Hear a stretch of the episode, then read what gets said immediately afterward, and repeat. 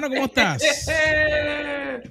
saludos, saludos desde la ciudad del turismo, desde la ciudad de los parques. Saludos para todos desde Orlando, Florida. Sí, directamente de acá de Miami, la capital del sol, donde llega todo el mundo y encuentras los boricuas, los argentinos, los colombianos. Aquí está todo el mundo. Aquí, aquí estoy en Latinoamérica, en todos lados. Y con la tremenda revolución que está causando Leonel Messi, Lionel, lío, lío de lío de, de los problemas que va a causar, aunque el estadio está un poquitito más al norte, no está propiamente en Miami. Este, cada vez que él va a un supermercado, cada vez que va a un mall, a una tienda, a un shopping center, no, no, no, no sé. Los guardaespaldas no dan abasto para cuidar. No dan. No, es que tienen propaganda en cuánta esquina te puedas imaginar. Hasta McDonald's tiene. nosotros pasamos este fin de semana que llevamos a, la sobrina a que viera un poquito en South Beach y cosas así. Hasta en el McDonald's tienen la foto de Leonardo Messi. En el, en el Apple TV tienen la foto de él que si él todo en todos lados. Yo dije, tienen que sacar el dinero que están invirtiendo en él. Pero, eso es lo que le va a ayudar a llegar a la meta rápido. Porque ellos quieren llevar gente. Yo he estado en ese estadio. Estadio muy lindo, con unas facilidades tremendas. Pero esa ha sido siempre mi pregunta. Eh, que nunca está repleto o no había estado no estaba. repleto. Así que yo voy a ver, ahora no sé si voy a conseguir tiquetes para poder ir. Eh, ya sabes, ahora tienes que conseguir uno para mí también. sí, sí, sí, esto, porque habría que ver esos tiquetes de, de que hay. Ay, muchacho. Pues yo estoy muy contento porque hoy tenemos un menú muy especial. Hoy el tema que nos convoca eh, es un tema muy importante eh, voy a ser bien honesto, no es que es el tema que uno es experto, sino que es el tema que uno trata de aprender de él todos los días. Este, y uno de los temas que nos provoca es cómo poder aprovechar el máximo el tiempo, cómo poder avanzar más rápido, cómo alcanzar las metas tomándonos menos tiempo.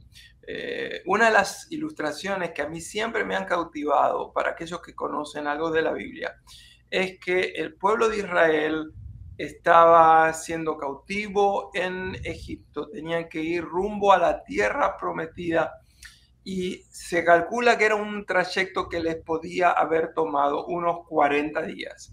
Eh, en realidad, por diferentes razones a las cuales no, no vamos a hablar hoy, les tomó 40 años para el mismo recorrido. Entonces, nosotros no queremos tardar 40 años para llegar a una meta que nos podría haber tomado 40 días. Así que hoy tenemos cinco pasos que te pueden ayudar para llegar a tus metas más rápido, para que llegues en 40 días y no en 40 años. Tú sabes, tú has mencionado algo que es, para mí siempre me, llama la atención. Y, y que cuando fuimos a Israel, pudimos ver que aunque hay distancias, pero 40 años cuando les debió haber tomado un montón menos, realmente es algo impresionante. y, en, y en los días de hoy no es que estamos hablando de que todo se tenga que hacer en segundos, pero yo creo que hay momentos en los cuales cuando no nos enfocamos, perdemos el tiempo. Eh, no logramos, digamos, unas metas personales. No logramos, digamos, unas metas de la empresa para quien trabajamos o si es nuestra propia empresa. O asimismo puede que sea una organización sin fines de lucro o una iglesia. Si no nos enfocamos, no podemos avanzar. O sea, es tan sencillo con que yo siempre digo, el plan más sencillo tiene un solo paso. O sea, un paso. Pero si ni siquiera tomas ese paso, te aguantas y no te mueves para ningún lado. Y hoy queremos pues compartir eh, que el, plan de hoy tiene cinco pasos. No tiene más, tiene cinco pasos. Pero hay que tomar uno a la vez y la consistencia es lo que hablamos. La consistencia, lo que hay que hacer constantemente es donde hace la diferencia. Eh, y yo diría que hay, hay, una persona que creó un libro que yo te diría que la hay, hay, unas cuantas versiones de él, pero la primera vez que yo lo leí, Los siete hábitos de la gente altamente efectiva. Yo no me consideraba una persona altamente efectiva y ni siquiera sé por qué tomé el libro en mis manos. Estamos hablando posiblemente de unos, unos 20 años atrás. Atrás. No sé tú cuándo leíste, pero... Hace eh, mucho tiempo y luego leí el otro libro que era el del octavo hábito, que parece que se le quedó eh, o lo descubrió años después, tal cual. Estamos hablando nada más ni nada menos que del famoso Esteban, bueno, él, si lo llamamos Esteban, no, ni se va a dar vuelta para saludarnos. Stephen Covey, el gran autor, dicho sea de paso, para los que no lo sabían, él es él sigue la, secta de los mormones, él es muy fiel. Eh, los mormones lo quieren mucho porque dice que los diezmos de él son muy buenos. Eh, pero precisamente él siempre enseña en todas sus obras, y dicho sea de paso, no importa si es mormón, testigo de Jehová, ateo, la verdad es que cuando el contenido es bueno y vale la pena, uno tiene que escudriñarlo todo y retener lo bueno, no importa eh, cuál sea su fe religiosa, ¿no? Pero él siempre dice que tenemos que comenzar con el fin en nuestra mente, todo el tiempo estar conscientes de hacia dónde vamos. Espérate, espérate. Si el fin, estamos hablando que me voy a morir ahora. no, cuando estamos hablando del fin, estamos hablando de la meta, estamos hablando de los sueños, estamos hablando de una visión, de algo que queremos que se haga realidad, aunque hoy todavía ni siquiera existe más que en algún pensamiento. Sabes, Carlos, que ese punto realmente yo diría que es fundamental para poder comenzar a movernos. Porque cuando yo comienzo a por lo menos tener una idea de hacia dónde yo quiero ir, yo puedo entonces por lo menos comenzar a dar ese primer paso. Porque si ni siquiera tengo la, una idea, si ni siquiera pienso, espérate, ¿hacia dónde es que voy a llegar? no tomo ni siquiera me da una decisión de salirme de la cama. Por ejemplo, hemos hablado en otros momentos de, qué hábitos tomar, qué hacer. Pero yo en la mañana, no es que a veces mi esposa me pregunta que si yo cuando me levanto ya estoy encendido. Porque a la que suena la alarma, yo salto de la cama, y estoy agradecido de que tengo un nuevo día estoy, ok, ¿qué puedo hacer? Aunque estoy cansado, todavía tengo que empezar a, como que a, pero como que estoy ahí. Y es que estoy, ok, hoy va a ser un buen día. Hoy voy a comenzar y voy a hacer, alcanzar, aprender, a tratar, a buscar cosas diferentes. Y eso realmente es lo que me ayuda a que a veces cuando las cosas no se ponen buenas, porque estoy mirando no a lo que está aquí cerquita, sino que al futuro, a, lo que va a ocurrir, a dónde voy a llegar, por qué me estoy moviendo hacia allá. Eh, de este tema de la importancia de tener una meta clara, un propósito, una visión, un sueño, algo que queremos lograr, no es ni la primera vez que hemos hablado, no será la última, pero Carlos, es increíble la cantidad de personas que no saben hacia dónde vas, hacia dónde van. Entonces, la verdad es que si no sabemos hacia dónde vamos, nunca sabemos si algún día hemos llegado ahí, porque llegamos, pero como no sabíamos que íbamos ahí, no sabemos que llegamos ahí. Este, entonces es, tan, pero tan importante. Entonces me parece que tenemos que tener metas en diferentes áreas de la vida. Deberíamos tener metas a nivel familia que anhelamos lograr en nuestro matrimonio, que anhelamos lograr en la crianza de nuestros hijos, qué metas financieras quisiéramos alcanzar, qué metas de desarrollo personal, qué metas para nuestro trabajo, para nuestra vocación, para nuestra empresa. Así que hay que empezar por ahí. Si tú no sabes hacia dónde vas, nunca sabes si lo lograste, si alcanzaste o no. Por lo tanto, comienza con el fin en mente, comienza con tu meta, con tu sueño, con tu visión. Mientras más clara la tengas, mientras más detalles tengas, eh, es muchísimo mejor. Y sabes, Carlos, que es interesante que a veces cuando uno trabaja con un cliente, así sea de cualquier nivel, la razón por la cual a veces están parados y no se están moviendo es como tú acabas de mencionar, no tienen una visión clara. Y la palabra habla de eso. Eh, Salomón dice que mi pueblo perece por falta de conocimiento o por falta de una visión clara. Y, y me pongo a pensar de que realmente si yo no tomo el tiempo de aunque sea sacarla de aquí, que es lo que muchas personas a veces piensan, oh, yo solo la tengo en mi mente. Pero es interesante porque la semana pasada estuvo un entrenamiento y lo mismo que nosotros hemos enseñado por tiempo, ellos explicaban de que cuando una persona transfiere una idea que tiene a papel, como tiene que utilizar entonces no solamente la mente, sino sus músculos.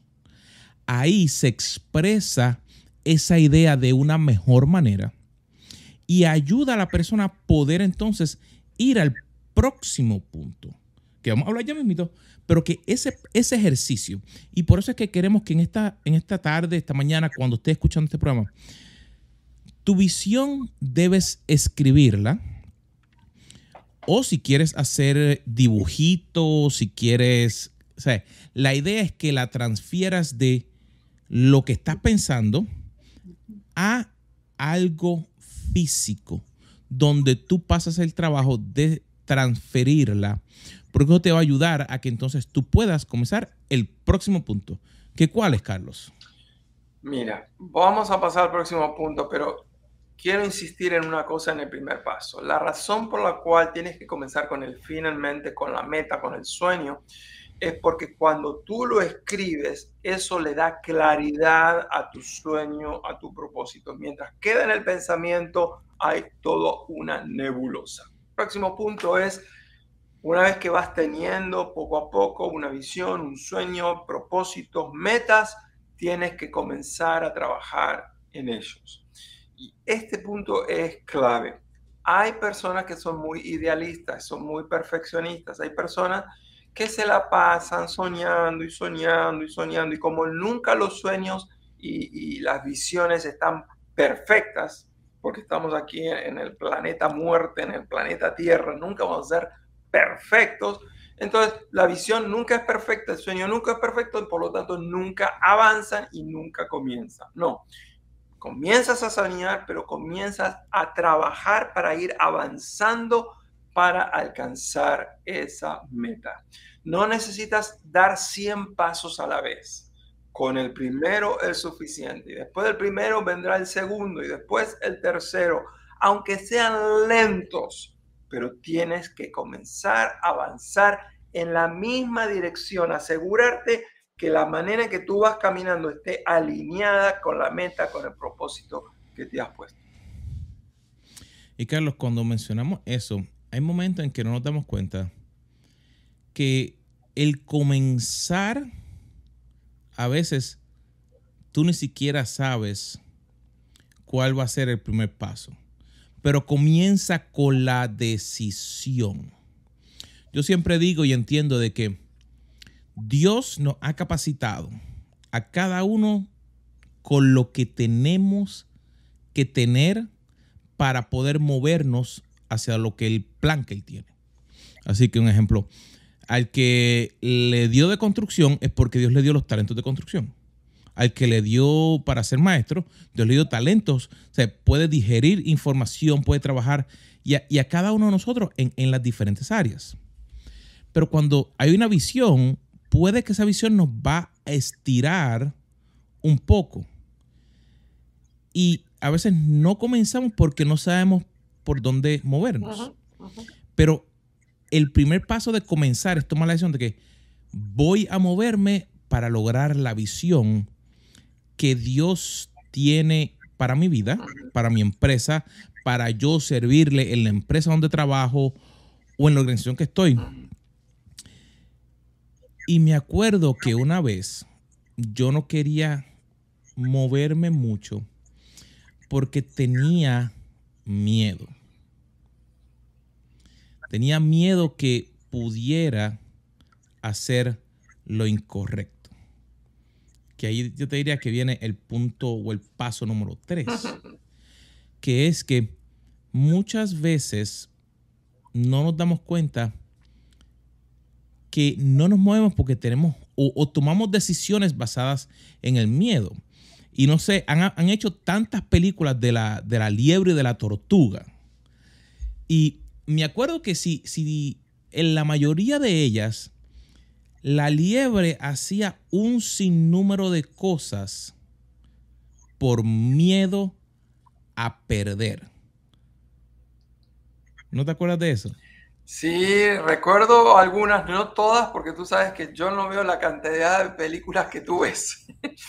Pero la verdad, la verdad, la verdad es que, aunque sea la tortuga va avanzando, el problema no es que la tortuga avance a la velocidad de la liebre.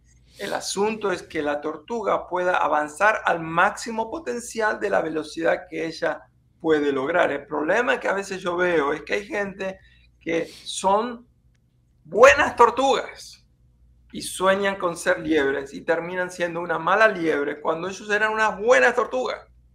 Y hay otras personas que tú ves que tienen el tremendo potencial para ser una, una liebre al cuadrado. Son increíblemente inteligentes, veloces, pero ¿qué sucede?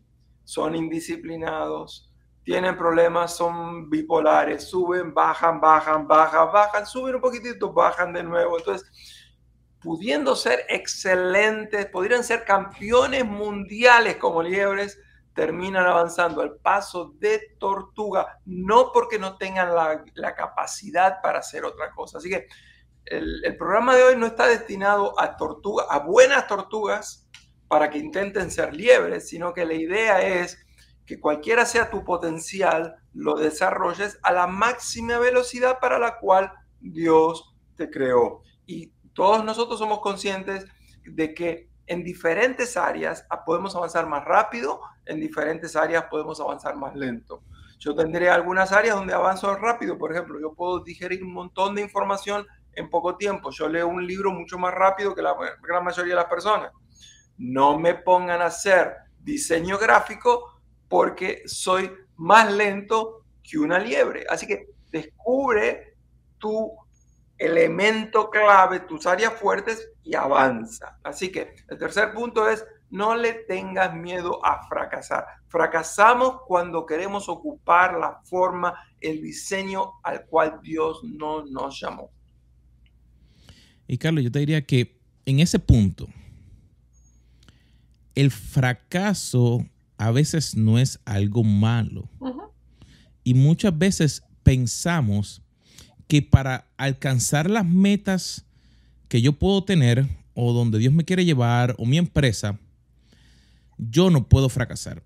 Y me acuerdo que una vez uno eh, de los ejecutivos para que yo trabajé, que todavía tengo muy buena relación con él, él me decía, a mí no me importa que fracases si lo haces rápido y aprendemos de qué es lo que estamos haciendo que no deberíamos hacer para alcanzar la meta, ahí podemos movernos hacia adelante, porque la idea es seguir en movimiento. Pero cuando estás en movimiento, las ideas fluyen. Cuando estás parado, no puedes hacer nada. Un ejemplo, un tren. Cuando el tren está parado, para moverlo, requiere mucha energía de esas locomotoras para poder moverla. A la que ese tren está en movimiento, no necesita prácticamente nada porque el mismo peso, el, movimiento de cómo se está ese tren moviendo hacia adelante, está sin problema. Pero el fracaso, yo te diría que ha sido mi mejor aliado porque no lo tomo como que es algo malo, sino como que es, ok, yo sé que en este proceso voy a fracasar.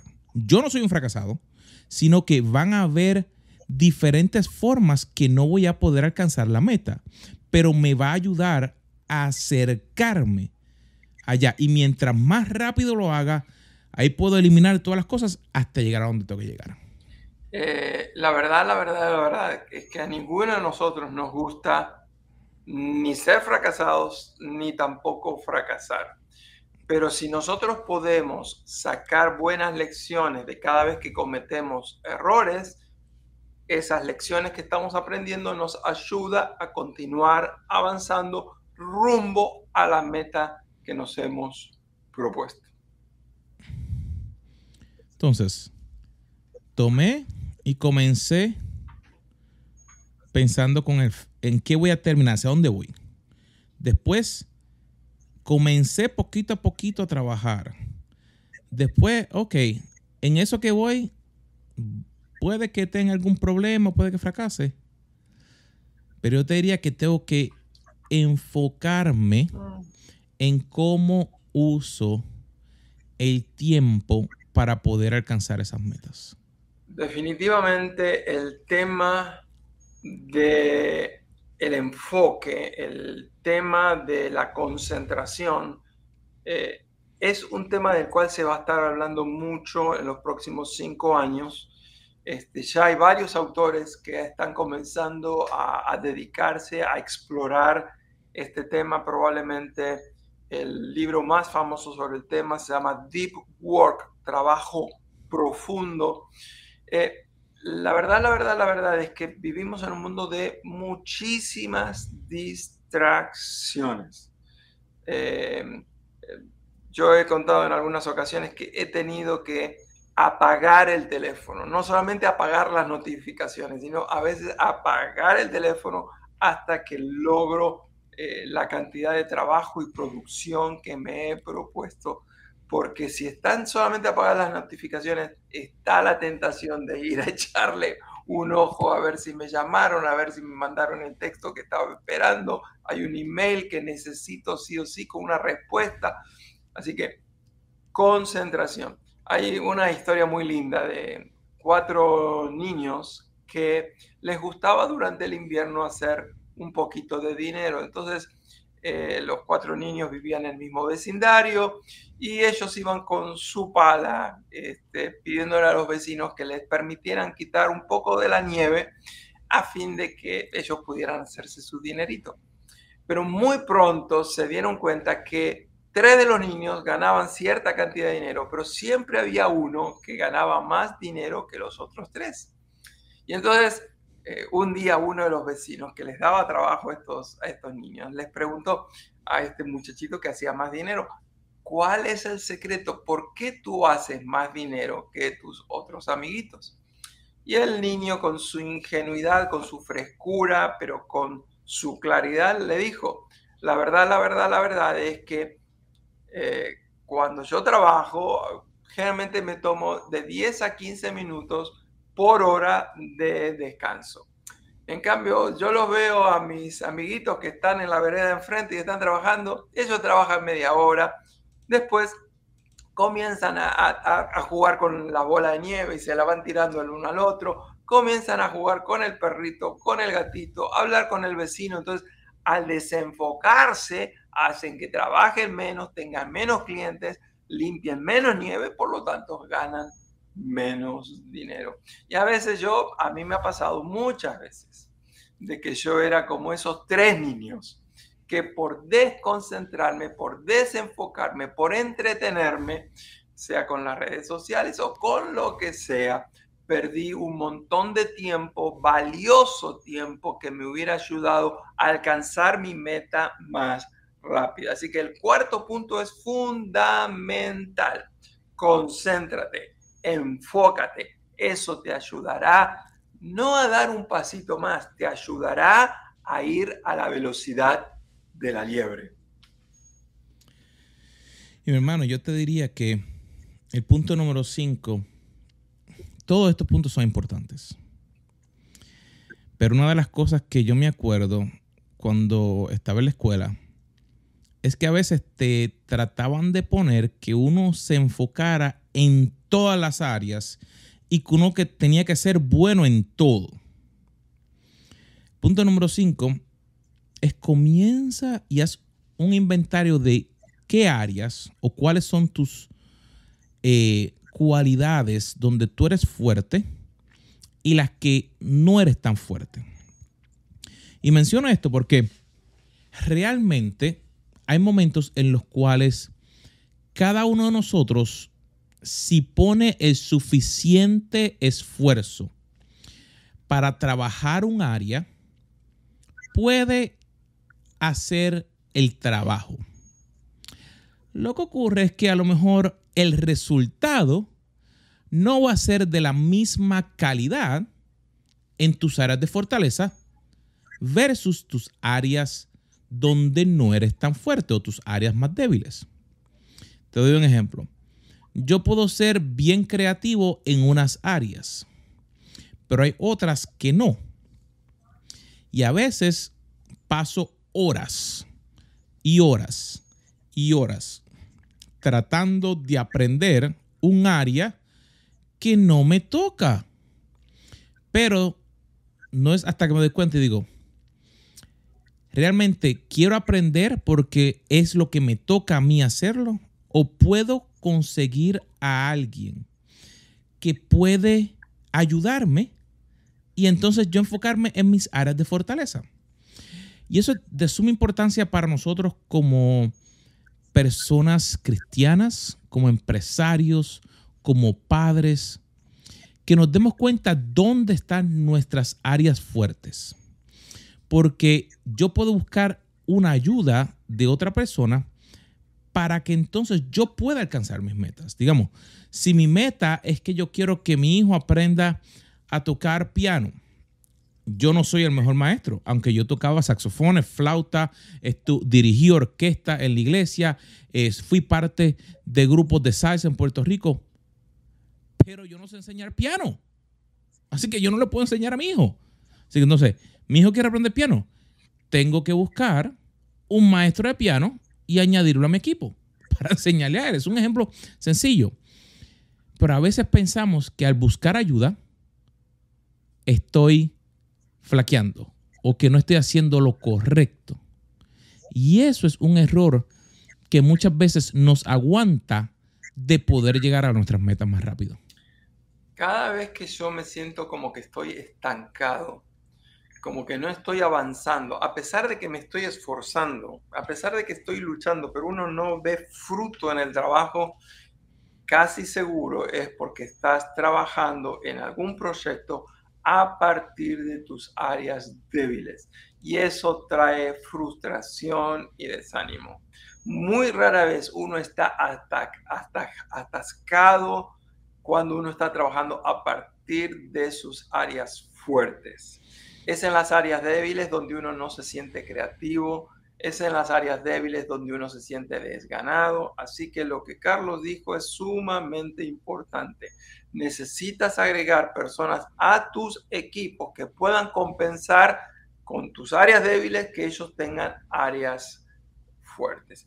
Carlos, habría mucho, mucho más, pero me parece que estos cinco elementos nos pueden ayudar a alcanzar más rápido nuestras metas. El primero era simple y llanamente, tienes que volver a soñar, establecer metas y propósitos. Número dos, tienes que avanzar, aunque sea un paso a la vez, pero tienes que comenzar a avanzar rumbo a la misma dirección de la meta que te has propuesto. La tercera, no te desanimes si fracasas. Convierte tus fracasos en tus mejores maestros. Cuarto, enfócate, concéntrate. Si es necesario, apaga el celular, las notificaciones, cualquier distracción, televisor, lo que sea. Quinto, haz un inventario. Tus áreas fuertes, tus áreas débiles, trabaja las fuertes, busca gente que te complemente en tus áreas débiles. ¿Qué tal ese resumen? Excelente, hermano. Ha sido realmente para nosotros que trabajamos esto, es refuerzo para seguir implementándolo. Para ti que lo estás viendo por primera vez, te instamos a número uno. Comparte este video, suscríbete a nuestros canales y toma el tiempo de que escribas todo lo aprendido para que lo puedas aplicar. Y te esperamos la próxima semana aquí en Café con los Carlos. Con los Carlos.